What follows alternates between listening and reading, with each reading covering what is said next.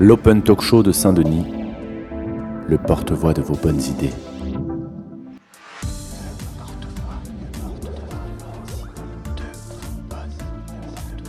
Un podcast qui vous donne la parole sur l'art.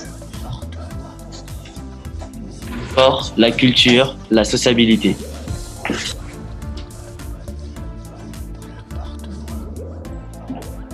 l'Open Talk Show de Saint-Denis. Décrypter l'information et les réseaux sociaux.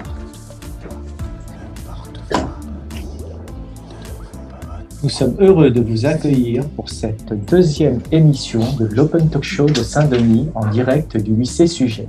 Pour animer cette émission, j'ai le plaisir d'avoir à mes côtés des élèves de première, ainsi qu'Elena, Tiana et Bruno. Bonjour Bonjour à toutes et à tous. Quels sont, Elena, les sujets choisis par les lycéens et comment faire, Tiana, pour discuter ou interagir avec nous?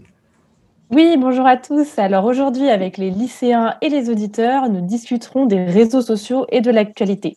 Alors dans un premier temps, nous intéresserons aux influenceurs et comment les influenceurs et influenceuses arrivent-ils à influencer les jeunes sur Snapchat et TikTok?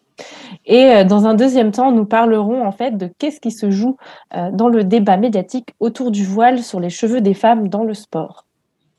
Bonjour, vous qui êtes à nos côtés. Si vous voulez interagir avec nous, vous pouvez le faire par le chat. Euh, sinon, si vous voulez prendre la parole, vous pouvez appuyer sur, cliquer sur lever la main ou tout simplement lever la main. Edgar Morin a proposé en 1999 un livre qu'il a soumis à des personnalités et scientifiques de tous les continents. Il a intitulé ce livre Les sept savoirs nécessaires à l'éducation du futur.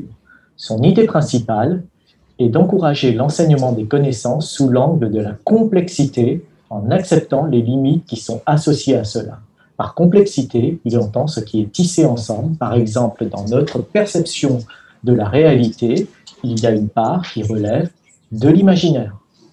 Et Edgar Morin nous rappelle que cette idée n'est pas nouvelle. Selon la, pensée védique, notre réalité serait Maya, le monde des illusions. Selon la pensée bouddhique, elle serait Samsara, le monde des apparences. En Occident, l'idée de Platon, celle d'une réalité dont nous ne connaissons que des ombres, a été diversement reprise. Dit par le philosophe Kant, puis confirmé par les neurosciences, nous savons que dans notre perception de la réalité, il y a une part qui relève des imaginaires de nos sociétés et de nos cultures, comme par exemple l'idée de la France, l'idée de la République, l'idée de la liberté, l'idée de la laïcité, l'idée de la justice, l'idée de la fraternité et même l'idée de l'argent. Edgar Morin, aborder la connaissance sous l'angle de la complexité signifie aussi d'accepter de reconnaître la part des imaginaires dans la perception de la réalité. Je le cite, l'ultime et absolue citadelle de notre réalité est pour chacun d'entre nous au cœur de nos souffrances, jouissances, joie, amour, peur, désir. Pour nous humains, l'affectivité, qui est la subjectivité même, est le noyau dur de notre réalité. Les nouveaux médias qui peuplent nos écrans nous renvoient tous les jours à cette réalité. Chérif est notre ah. premier invité. Bonjour. Bonjour Chérif, il est élève de première au lycée Sugère à Saint-Denis. Chérif a de l'énergie et une passion pour la boxe, pour la boxe totale, la MMA. Chérif, est-ce que tu pourrais nous raconter comment tu en es venu à la pratique de ce sport? Alors tout d'abord, bah, la MMA, c'est le mixed martial art, d'où vient le nom MMA, ce qui est que c'est le sport de combat le plus euh, ouvert euh, au monde. Et en fait, euh, quand j'étais petit, je regardais avec mon grand frère, il me montrait des combattants, il me montrait des techniques, et ce qui fait que j'ai développé une vraie passion. Lors de la préparation de cette émission, je t'avais cité je reprends ce que j'avais, ce que je t'avais dit, ce n'est pas la brute qui gagne, c'est celui qui a une maîtrise totale de lui-même, qui canalise son énergie et recherche la précision. Qu'est-ce que tu pourrais me dire de, cette citation? Euh, Elle est vraie. Pourquoi? Parce que si une brute euh, ne canalise pas son énergie et n'a pas de technique, bah, ça ne va pas se débrouiller sur, euh, l'octogone et euh, du coup c'est celui qui aura la technique, celui qui saura où frapper. Parce que dans la vie, il faut savoir où frapper. L'octogone, donc l'espace où va se jouer la rencontre entre les deux, les deux sportifs. Est-ce que tu penses que cette phrase-là, là, ce n'est pas la brute qui gagne, mais c'est celui qui a la maîtrise de lui-même, est-ce qu'on est pourrait le rapporter dans une pratique artistique? Est-ce qu'un sculpteur, est-ce qu'un peintre face à sa toile blanche, est-ce qu'il n'est pas dans ce même état d'esprit? Après, je sais pas, ça, je m'y connais pas en art, mais je sais que par exemple, il faut beaucoup de précision, il faut, euh, faut pas aller vite sur euh, la toile. Est-ce que tu penses, je garde le, le- le ping-pong des deux pratiques, est-ce que tu penses qu'il y a quelque chose de commun entre l'énergie dans l'art et l'énergie du sport? Oui, ça reste quand même de l'art. Très bien. Merci, chérie. Merci, Ah. shérif, pour ton intervention très vivante. L'art et le sport ont en commun donc l'énergie. Merci à toi et à très bientôt pour de nouvelles aventures. Art, sport, culture, même énergie. Merci pour ce partage d'expérience qui rappelle à quel point ces centres d'intérêt se complètent dans l'émergence de nos vies. Nous retrouvons de suite Wael et Mamadou. Une langue française qui se met Bonjour Wael et Mamadou. Bonjour. Alors, l'imaginaire qui fait inventer de nouvelles utilisations d'expressions. Euh, Wael, quelle expression avez-vous choisi avec Mamadou? Alors nous, on a choisi l'expression wesh. Euh, Mamadou, peux-tu nous donner des exemples d'utilisation de, de ce mot? Euh, par exemple, pour dire bonjour, si je vois Well, je peux lui dire wesh en- pour lui signifier que je le salue. Et est-ce que c'est comme un code, c'est-à-dire que tu dis pas wesh euh, à tes enseignants, à tes profs, par Oui, c'est en- c'est entre nous. Wael, d'où vient cette expression? Euh, cette expression, elle est originaire d'Afrique du Nord et elle, s'est, euh, elle est devenue commune en fait en France avec euh, bah, le mélange de cultures, etc. Et euh, à Saint-Denis, il y a énormément, évidemment, de, de cultures qui se mélangent.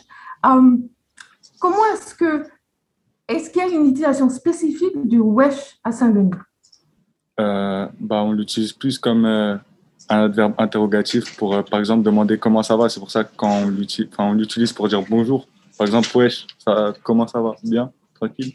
Enfin, comment la personne elle va, quoi? On l'utilise mm, vraiment en début de conversation. Ouais, ou non, même, par exemple, quand il y a quelque chose qu'on comprend pas, quand on est dans l'incompréhension. Par exemple, euh, wesh, c'est quoi ça? C'est c'est vraiment euh, comme une ponctuation, en fait, dans une conversation. C'est ça. Ça peut. Donc là, je peux vous dire, wesh, merci beaucoup. Exactement. Merci. Merci beaucoup, Wael et Mamadou, pour euh, nous avoir éclairé sur l'utilisation de ce mot et on saura l'utiliser correctement maintenant. Si. Merci. Merci Wael et Mamadou pour votre présentation de l'expression wesh. Tout de suite, Shinjeki no Kyojin ou l'attaque des titans. C'est de ce manga qui va être question avec Anya et Sarah, toutes les deux fans de jeux vidéo, de dessins et de manga.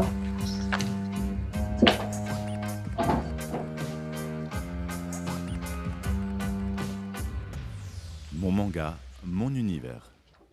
Anya et Sarah, bonjour. Nous sommes dans la rubrique manga. Alors, figurez-vous, l'humanité dans sa forme basique et sauvage et infernale dans l'attaque des titans. Les gens sont égoïstes et méchants et la vie est injuste. Alors finalement, Anya ou Sarah, qu'est-ce qui va pouvoir les sauver? Euh, ce qui va sauver les personnages, en fait, c'est c'est tout, c'est tout l'ensemble des personnages, c'est toute l'histoire, c'est tout, tous ces sacrifices qu'ils ont dû faire. Et c'est pas un personnage en particulier qui est principal, c'est vraiment chacun a vécu sa propre histoire et a sa propre perspective de l'histoire. Qu'est-ce qui a fait, selon vous, le succès de la série? Est-ce que c'est plutôt arrivé du livre? Est-ce que c'est plutôt arrivé, ça a été repris aussi dans une forme de dessin animé? Qu'est-ce qui a été un petit peu le déclic pour que ça devienne l'attaque des Titans, un des mangas préférés de votre génération? Euh, en fait, euh, le manga il était assez connu de base, mais vu qu'il a été animé par euh, un studio d'animation qui est connu, et en plus l'animation elle est très bien, du coup euh, ils ont eu beaucoup plus de succès euh, après l'animé. À la lecture de la série ou au regard de la version en image animée, d'après vous, à quelle époque et dans quel pays pourrait se dérouler l'intrigue de l'attaque des Titans? Alors, pour moi, ça, serait, ça se passerait plus euh, dans les années 800 et, euh, moi, je verrais vraiment euh, l'attaque des titans comme, euh, comme, comme dans une île en Afrique, justement, mais la carte serait inversée. Ça serait pas, euh, on ne serait pas vraiment concentré sur l'Orient, mais vraiment dans, dans la perspective où c'est eux qui sont au centre du monde.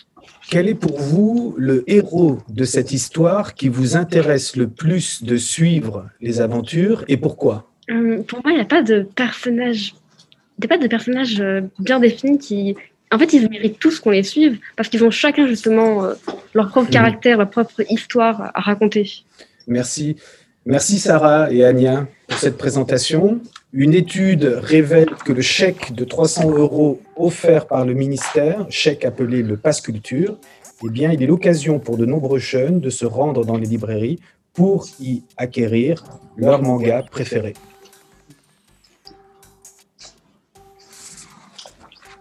Merci pour la découverte de ce manga qui interroge les frontières entre les notions de mal et de bien. C'est un sujet qui est omniprésent sur les réseaux sociaux. Awa aime la littérature, l'histoire, la géographie et les anciens dessins animés.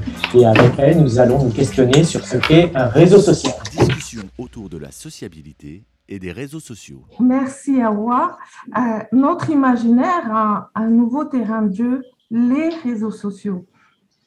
Et on va voir ça avec Awa Manon, l'utilisation. Awa, euh, tu utilises les réseaux sociaux. Quel plaisir trouves-tu dans une discussion sur les réseaux sociaux que tu n'as pas dans une conversation face à face? Et eh ben, dans une conversation sur les réseaux sociaux, on peut plus s'ouvrir aux personnes et euh, je trouve que c'est beaucoup plus facile de parler euh, dessus. Donc, qu'est-ce qui fait que c'est beaucoup plus facile? Euh, le fait qu'on ne voit pas la personne en face et qu'on peut réfléchir avant de d'écrire ou de dire ce qu'on a à dire. Donc, il y a, y, a, y a, ce côté aussi euh, anonymat, n'est-ce pas? Oui, exactement. On ne sait pas exactement qui se trouve derrière les écrans et c'est plus facile, je trouve. Ah, quel genre d'informations tu partages, toi, sur les réseaux sociaux? Euh, Je partage pas grand-chose. Je parle euh, notamment avec ma famille, c'est tout. Pas spécialement des inconnus. Est-ce que tu suis des actualités ou un sujet particulier sur les réseaux sociaux? Euh, Oui, quelquefois, je, je suis des actualités. Euh, je peux en parler d'une, si vous voulez. oui, bien sûr, dis-nous. en ce moment, on voit, enfin, on a vu euh, une personne qui twerkait, entre guillemets, dans une église. C'est une actualité qui t'a interpellé Oui, beaucoup. Pourquoi? Car c'est euh, c'est un geste qui est un peu irrespectueux, quoi. Mm-hmm. C'est une action qui était pas qui devait pas exister et qui n'avait pas lieu d'être. Est-ce que tu penses que les, les réseaux sociaux, parce qu'on peut y trouver de tout, peut représenter un danger pour, pour les jeunes en particulier euh, oui, je trouve que c'est dangereux pour les jeunes parce qu'on y voit des choses euh, vraiment euh, qui, qui, sont assez déconseillées pour eux. ils ne sont pas vraiment faits pour eux. il y a des personnes dangereuses qui peuvent prendre. Donc les informations ne sont pas vraiment en fait triées. Merci beaucoup Awa pour cet éclairage. De rien. Merci à Nous poursuivons la discussion sur les réseaux sociaux. Inès et Alicia vont aborder les influenceurs. Et les influenceuses opèrent sur TikTok et Snapchat. Discussion autour de la sociabilité et des réseaux sociaux. Alors, toujours sur le thème des réseaux sociaux, nous sommes en présence d'Inès et Alicia pour nous parler de ces nouvelles célébrités des temps modernes, les influenceurs qui, comme leur nom l'indique, influence les tendances et influence surtout les jeunes. Alors, euh, Inès, peux-tu nous dire comment ces stars s'y prennent pour influencer les jeunes sur les réseaux sociaux? Euh, Ils s'y prennent de manière assez stratégique. Euh, ils nous présentent, ils mettent en avant des produits qui pourraient potentiellement influencer les jeunes de nos jours à acheter. ils visent des choses tendances, puisque les jeunes de nos jours ils aiment bien suivre la mode, etc., pour pas se sentir exclus. Donc, ils font tout pour que les jeunes euh, s'approprient euh, ces produits-là pour suivre les tendances. Pourquoi ces influenceurs sont-ils autant suivis par les jeunes? Ils sont autant suivis par les jeunes parce qu'il faut savoir qu'ils ils font des contenus que nous, les jeunes, apprécions. Comme euh, par exemple, euh, quand ils font des codes promo, bah, nous, les jeunes, bah, on aime bien utiliser. Ils partagent leur quotidien. euh, ils nous font, en fait, c'est du divertissement, on va dire, pour nous, les jeunes. On aime bien suivre leur contenu. On aime bien, enfin, euh, leur, le- euh, leur contenu, quoi. Pourquoi en fait euh, c'est- c'est- c'est c'est différent Par exemple, si, si moi, je, tu vois à la télé euh, une star qui présente une brosse pour peindre, euh, pourquoi est-ce que tu vas suivre plutôt un influenceur, une influenceuse qui va présenter la même euh, brosse à peindre Bah, c'est différent parce qu'on va dire que les influenceuses, on les connaît grâce à la télé, on les a suivies, euh, on connaît leurs histoires. Même la manière dont ils les présentent, ça donne plus envie. Voilà. Il y a une espèce, en fait, comme si on se reconnaît plus dans les influenceurs Mhm. qu'un star qui est dans, dans, dans une pub. Une Parce qu'on les suit depuis leur début, entre guillemets, puisque la majeure partie des influenceurs ont commencé par la télé-réalité. Et c'est quelque chose que beaucoup de jeunes regardent, donc euh, on les suit depuis le début. Quoi. Je, je pense à certains de nos auditeurs qui connaissent moins. Est-ce que vous pourriez, euh, une des deux, présenter un peu TikTok rapidement et puis Snapchat? Ok. Bah, moi, je vais commencer. Moi, je vais présenter euh, TikTok. Il faut savoir que TikTok, c'est une application très utilisée par les jeunes. C'est une application qui a fait, euh, qui a pris un essor considérable grâce au confinement. Il faut savoir qu'avant, TikTok, ça s'appelait pas TikTok, ça s'appelait Musically. Il faut savoir que bah, nous, les jeunes, on utilise TikTok pour se divertir. Il faut savoir aussi que grâce à TikTok, on peut gagner de l'argent grâce à un certain nombre d'abonnés. Euh, il y a plusieurs fonctionnalités dans TikTok. On peut faire des pubs, des partenariats, on peut faire des lives. Et euh, on peut suivre euh, bah, nos influenceurs qui sont TikTok. Bah, on les suit et c'est une manière de rester en contact avec eux. Euh, moi, je vais, présenter Snapchat, qui est une application où on peut chatter avec euh, des, personnes via euh, des messages, des photos, des vidéos. On peut poster aussi ce qu'on appelle des stories, qui sont des publications éphémères qui durent maximum 24 heures. Voilà, donc c'est c'est vraiment pour partager notre vie, etc. Histoire de, de communiquer, etc. Et est-ce que vous, à titre personnel, vous suivez certains influenceurs? Oui. Oui. Vas-y. Alors, il y a deux types d'influenceurs qu'on suit. Il y a les influenceurs vraiment très, très, très connus et des influenceurs qui, en qui on se reconnaît. On va vous en présenter deux. Donc, je vais vous présenter une fille qui s'appelle Poupette, qui est une fille qui a commencé vraiment ses débuts. Ils sont hyper euh, simples. C'est une jeune fille qui a juste commencé à se filmer en train de faire euh, une présentation de produits pour cheveux. Elle parle comme si on était ses copines en fait et ça donne trop envie de la regarder.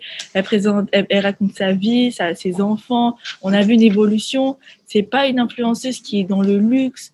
C'est une vie simple, donc on se reconnaît en elle et ça donne envie de, l'écouter, de la suivre, etc. Et bah, moi, je vais vous présenter bah, une influenceuse très connue qui s'appelle Maë- euh, Maëva Guénam. Elle a fait énormément de télé, euh, télé-réalité. Euh, elle est énormément connue pour euh, euh, son corps, son comportement, sa façon d'agir, sa façon de parler. Et il y a énormément de gens qui aiment, grâce à sa, sa personnalité, ils aiment la suivre quotidiennement, suivre ses péripéties et plein de choses. Elle est surtout connue pour ses aventures dans la télé-réalité Voilà. et son physique très, très, très, très, voilà. Voilà. Faut savoir On peut peut-être dire que c'est la Kim Kardashian euh, C'est française. Voilà, c'est tout ça, à fait. c'est Il faut savoir aussi que les- la télé-réalité, ça a un impact sur les jeunes. Euh, comme j'avais, euh, comme par exemple la chirurgie, ça va nous influencer, mais involontairement. C'est-à-dire que comme on voit, euh, bah, tout, euh, bah, toutes les influenceuses, elles ont un corps parfait. On se fait très, euh, très influencer par eux. Voilà, on se fait est- influencer, mais involontairement, genre indirectement plutôt. Oui, c'est donc au, au contact euh, de ces images et vidéos parfaites, euh, Mhm. euh, ça euh, insère en un nous un idéal. modèle. euh, oui, Voilà, euh, on veut tous ressembler à, on veut tous avoir un corps euh, parfait comme ça. Ça nous influence. euh. indirectement. Et, et ben c'est sur cette dernière phrase, euh, sur les effets pervers euh, finalement des influenceurs, euh, que nous terminons notre rubrique sur les influenceurs en France. Et donc merci à vous, merci de nous avoir éclairé sur ce sujet. De rien. Merci Alicia et Inès. Et effectivement, à défaut de, de, ce corps parfait, nous allons entretenir un mental parfait avec Tiana et des gestes détox. Simplement, on va monter les épaules comme si on allait vers les oreilles en inspirant profondément. Et en expirant, soudainement, on relâche les épaules. Inspirez.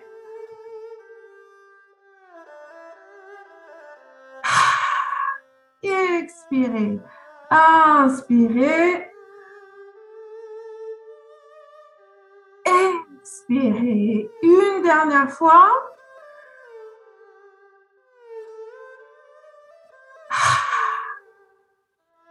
Et pensez à faire ça deux, trois fois tout au long de la journée. Vous allez voir, vous passerez mieux la journée.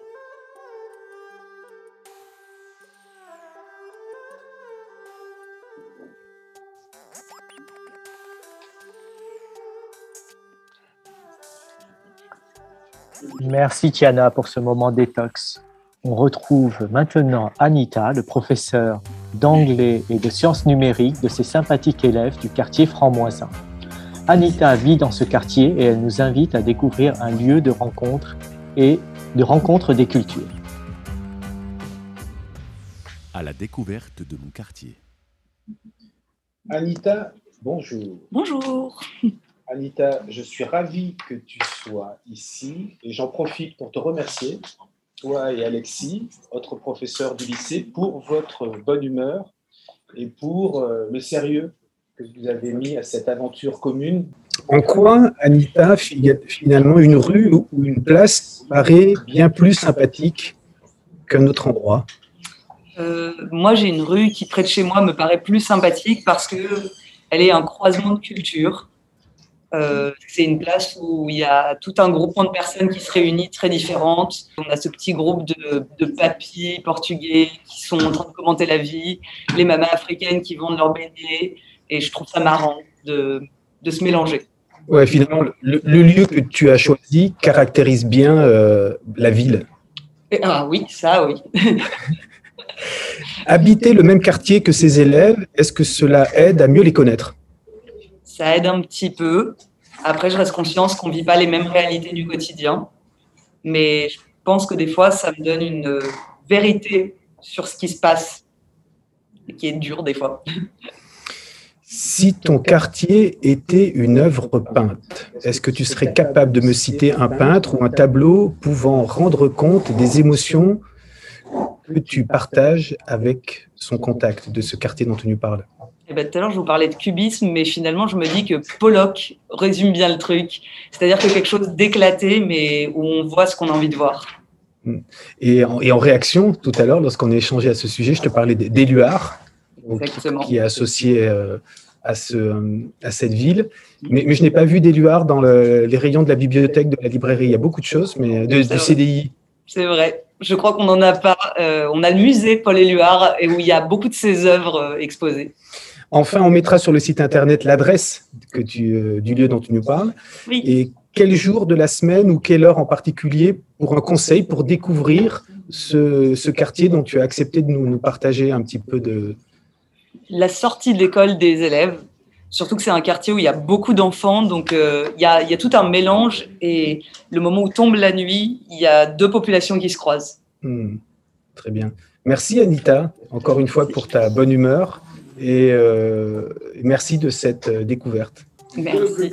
Et je vous encourage aussi à écouter l'émission que nous avons enregistrée hier dans le quartier de la Plaine, où Marie-France nous présentait son propre regard du parc de la Légion d'honneur.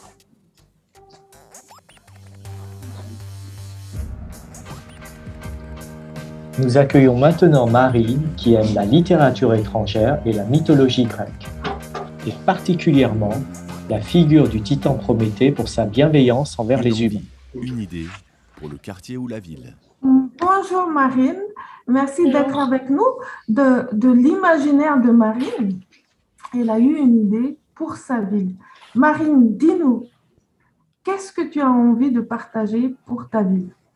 Alors euh, moi, ce que j'aimerais partager, c'est du coup euh, une mentalité. Euh, j'aimerais du coup que la mentalité sur ma ville change et qu'on voie ma ville d'un point de vue un peu plus amélioratif.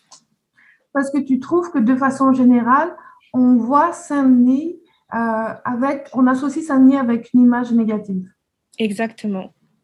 Et est-ce que tu penses d'où vient cette représentation négative de la ville? Alors, je pense que d'abord, ça vient de l'extérieur. Quand, par mhm. exemple, on va sur des sites comme euh, Bien dans ma ville, on va voir que euh, les notes sur 5 euh, sur la ville seront très basses, donc entre 1 et 3 sur 5. et du coup, vu que les personnes extérieures à la ville voient la ville comme étant dangereuse ou pas très intéressante, eh bien, les personnes à l'intérieur pensent de la même manière. Et les personnes à l'intérieur ont adopté aussi cette image-là, cette mentalité-là. Exactement. Alors, toi, tu vois comment ta ville? Parle-nous de ta ville. Alors, euh, moi, du coup, je vis ici depuis euh, toujours. Euh, j'ai beaucoup voyagé, donc j'ai de la comparaison.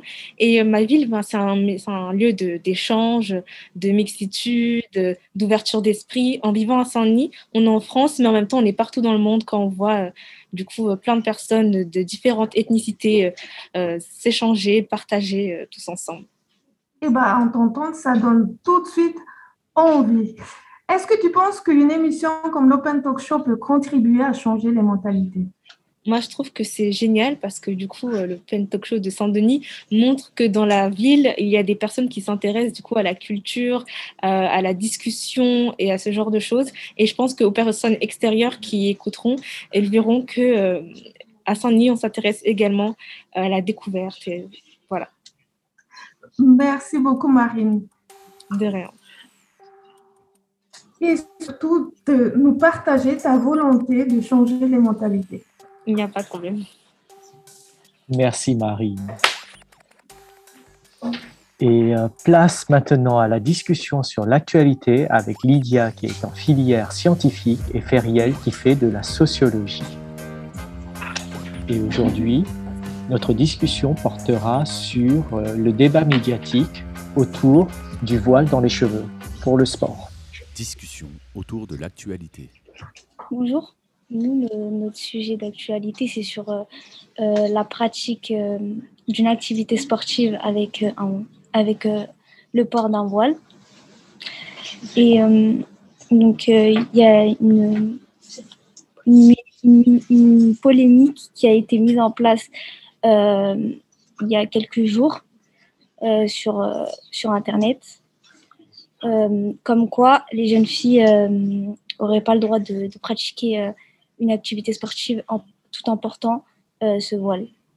C'est-à-dire le fait qu'on parle de ce sujet à ce moment-là, est-ce que vous pensez que c'est un hasard ou que le sujet arrive ici un bon moment parce que ça sert à un ensemble euh, d'intérêts de, débattre de ce sujet à ce moment-là. Euh, c'est pas c'est pas un hasard. Euh, le débat autour du voile, ça fait depuis des années euh, qui, qui, se crée et, et je trouve que c'est juste un prétexte de plus. Et le fait que, par, exemple, par exemple, il y ait les élections présidentielles, que le 19 janvier, les républicains ont déposé un amendement pour interdire le port de signes religieux ostensibles lors d'événements sportifs et compétitions sportives organisées par les fédérations sportives. Est-ce que vous pensez que euh, ça peut être, euh, en tout cas, qu'il y aurait euh, des, enjeux de récupération pour les élections présidentielles? Oui, moi, je... Bah, clairement, en fait. Je reprends un petit peu par rapport à ce que j'avais dit tout au début de l'émission, que dans notre perception de la réalité, il y a une part d'imaginaire. Et vous, dans votre perception de, euh, de la réalité, euh, dans votre part d'imaginaire, euh, vous, vous considérez que on peut tout à fait faire du sport avec, avec un voile dans les cheveux, un peu comme par exemple aussi chez, chez les sportifs hommes, certains qui auraient un bandana. D'après vous, qu'est-ce qui, qu'est-ce qui motive d'autres personnes à être contre ça? Pour moi, je trouve que euh, pratiquer, euh, pratiquer une activité sportive avec un voile, ça dérange en, en aucun cas. Euh, elles sont libres de faire ce qu'elles veulent. Dans le, dans le cadre d'un espace public, euh, c'est pas interdit. Donc, si elles le souhaitent, elles le font. Et euh, personne ne doit euh, être euh, contre leur choix. Et du Donc, coup, c'est leur liberté. Et euh, Et moi, la, la question que je me posais, c'est est-ce que vous, vous avez une idée de la raison pour laquelle certains sont contre? Pour moi, ils sont ils sont pas contre parce que ça gêne parce que c'est juste un prétexte de plus euh, parce que euh, considèrent ça comme un signe ostentatoire. Or, euh, on peut on peut très bien considérer ça comme un signe ostentatoire dans les institutions ou autres, mais pour moi, dans l'espace public, ce n'est en aucun cas l'affaire de la République et de l'État. Et autour de vous, euh, dans votre entourage, quel est, est-ce que le débat a lieu ou, euh, ou vous, avez, vous êtes plutôt du même avis? Euh, moi, je suis du même avis que Elisa, euh, Elisabeth Moreno. Donc, c'était Lydia et Feriel qui étaient là pour nous parler donc, euh, du voile dans euh, la pratique sportive. Et nous les remercions pour euh, leur intervention, pour avoir donné leur point de vue sur ce sujet. Bonjour, je suis Olivier, secrétaire général de l'association Destination 2055 à Saint-Denis. Pour vous remercier de tous les moments partagés aux côtés de l'association depuis près de 20 ans, nous sommes heureux de vous offrir le livre audio En voiture Simone, qui appartient au catalogue des livrets à poster édité par Destination 2055 entre 2002 et 2010.